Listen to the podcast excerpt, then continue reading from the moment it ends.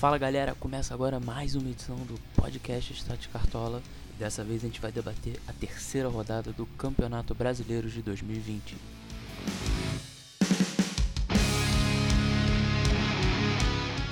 Sempre lembrando que você pode seguir as nossas redes sociais no arroba Cartola, tanto no Twitter como no Instagram. E você também pode conhecer o nosso canal no Telegram gratuito, onde a gente manda muita informação lá. Não deixe de participar. E para comentar essa próxima rodada do Cartola, eu estou aqui hoje com o Felipe Caruso. Tudo bem, Caruso? Fala pessoal, tudo tranquilo?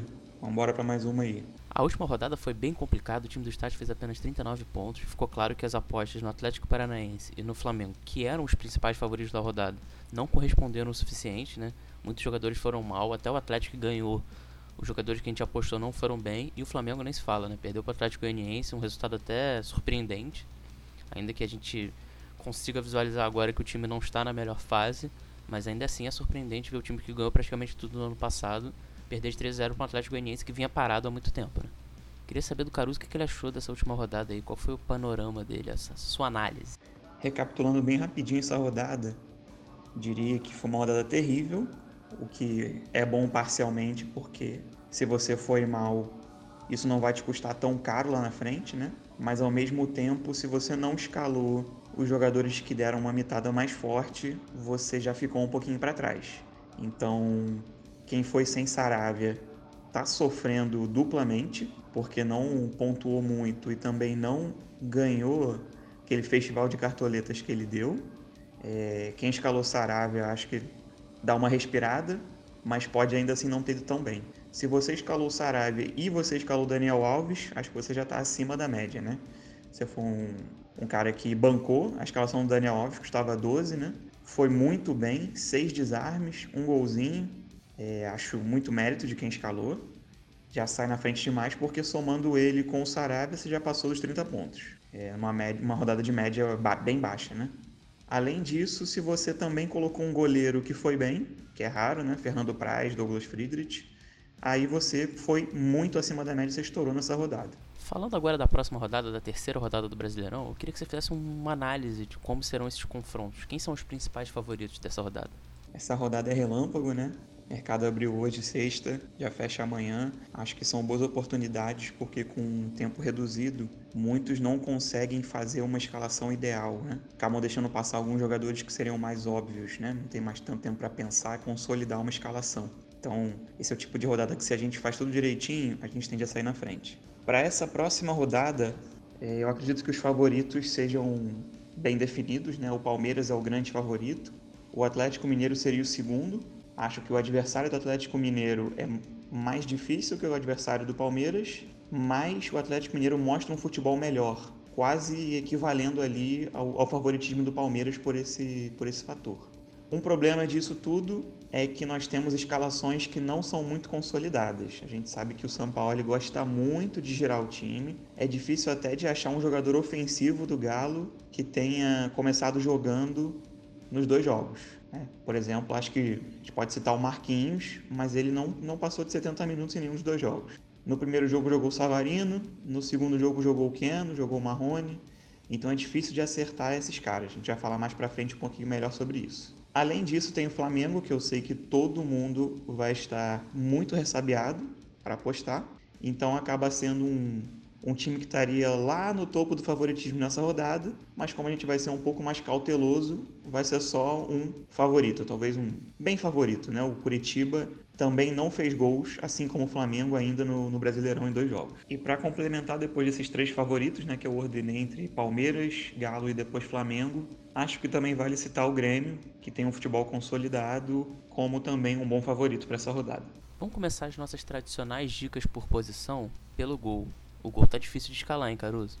No gol, eu mantenho aquela minha filosofia de que ou a gente se coloca na segurança de um goleiro que tem média boa, seria o caso do Vanderlei, ou a gente usa essa posição que tem se mostrado uma grande loteria, né? Vide Fernando Praz nessa última rodada, e usa isso para tentar ganhar um dinheirinho. Por exemplo, escalar um, um Rafael Atlético Mineiro que vem de um menos 4,5 e tem um confronto em casa com favoritismo, pode ser uma boa oportunidade também. É, Vladimir dos Santos acho que também vale ser citado. tem três defesas difíceis em dois jogos, um jogo em casa, apesar de não ser um, um confronto fácil contra o Atlético Paranaense, que se mostra um adversário cada vez mais difícil. E temos o César do Flamengo, né? Diego Alves foi expulso. César custa apenas três cartoletas, vem de pontuação negativa, pode ser uma boa aposta também. E na defesa, quem são as suas principais indicações para essa rodada? Na zaga a gente pode começar citando o Jeromel, né? O Grêmio joga em casa, ele é cartoleiro, regular, acho que indiscutível. Podemos citar os zagueiros do Atlético Mineiro, que seriam o Alonso e o Hever. É, nesse caso, tomar cuidado com o São Paulo girando o time também, né? Sempre dando uma olhadinha antes do mercado fechar. Veríssimo também é uma ótima opção pelo Santos. E é, talvez observar a zaga do Flamengo, né? É, o Curitiba também não fez gol nos dois primeiros jogos.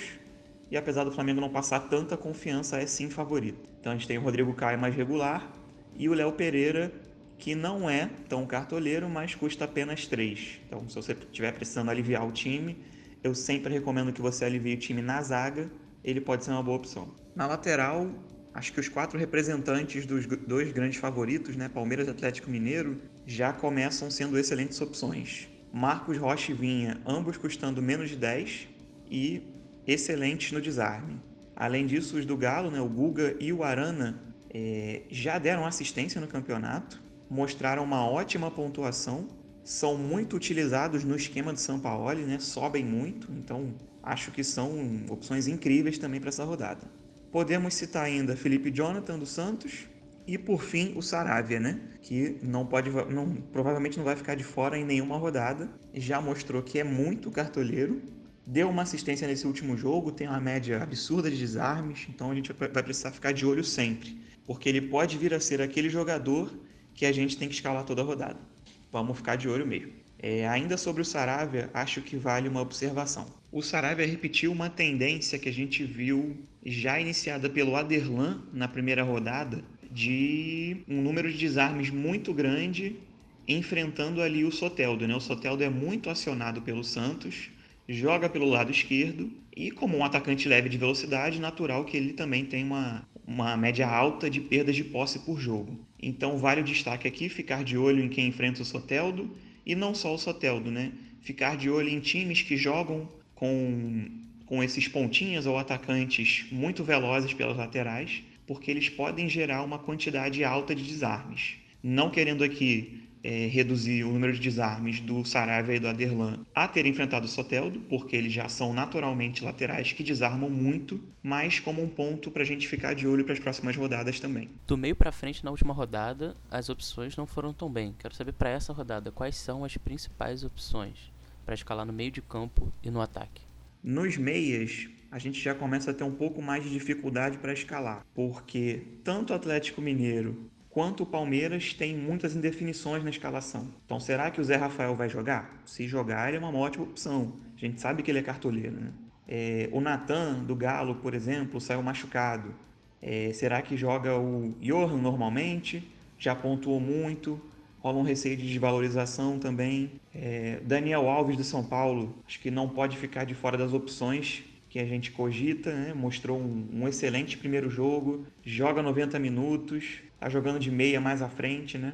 É, podemos citar o Arrascaeta também, que não está mostrando um rendimento muito bom nesses primeiros jogos. Tem jogado uma minutagem menor, mas é decisivo, né? Thiago Galhardo do Internacional também é, tem tido muitas opções de definição, muita chance de gol, também vale ficar de olho. E num lado mais de regularidade, o Léo Citadinho do Atlético Paranaense. Uma opção também muito consagrada seria o Sanches do Santos, custando só seis cartoletas. Me parece que será uma unanimidade na rodada. No ataque, um leque de opções um pouco maior, né? É, pelo Palmeiras nós temos o Luiz Adriano, Rony, William, com aquela mesma, o mesmo ponto de atenção de observar quem joga exatamente, né? Esperamos que o Luxemburgo solte a escalação antes. No Galo, uma grande indefinição. A gente viu que o Marrone pontuou muito bem, mesmo sem um gol ou uma assistência. Então, é, se jogar, parece ser uma ótima opção. Temos o Savarino, que começou de titular contra o Flamengo, mas foi banco nesse jogo contra o Corinthians. Parece ser um excelente jogador também. Ainda temos Gabigol e Bruno Henrique, do Flamengo. Marinho, do Santos. Sabemos que pontua muito bem também, joga em casa. Diego Souza, do Grêmio. pela, pela mesma observação, e um pouco por fora, o Cano do Vasco. Começou contra o esporte, é, passou em branco, né? Mas tem uma média altíssima de gols por jogo, então vale sempre ficar de olho também. Antes de fechar, eu queria fazer aquela pergunta clássica para você. Qual é o seu pitaco para a terceira rodada do Cartola? O meu conselho para essa rodada seria tomar muito cuidado com os jogadores que você vai escalar. É, não se deixe levar só porque eles estão como provável no Cartola. Verifique a tendência dos últimos jogos se eles estão sendo rodados pelo São Paulo e pelo Luxemburgo, se eles são titulares todos os jogos. É, tenha cautela ao apostar no Flamengo, mas ao mesmo tempo não finja que esse jogo não existe. Acho que vai valer escalar alguém desse jogo sim. Para o meio e para o ataque, escolha jogadores que são decisivos ou que pontuam bem regularmente. E no gol, não se esqueça da tendência de valorização e desvalorização. Não escalhe um goleiro que fez muitos pontos nessa última rodada e que pode tirar muitas cartoletas com muita facilidade, porque essa posição tem uma volatilidade muito grande e, consequentemente, é arriscado. Com essa análise final, a gente encerra essa edição do podcast Stats Cartola. Lembrando que você pode seguir a gente no arroba Cartola no Twitter e no Instagram. E também você pode entrar no nosso canal no Telegram, que é gratuito. E quem quiser dicas exclusivas, acesso ao nosso time, pode ser o nosso sócio. O link está lá na descrição, tanto do Twitter quanto do Instagram. Queria agradecer ao Felipe Caruso pela participação nesse podcast e vamos lá mitar no Cartola nessa rodada. Um abraço, pessoal. Uma boa rodada para todos vocês e fiquem de olho nas dicas que a gente vai soltar lá no status. Beleza? Valeu!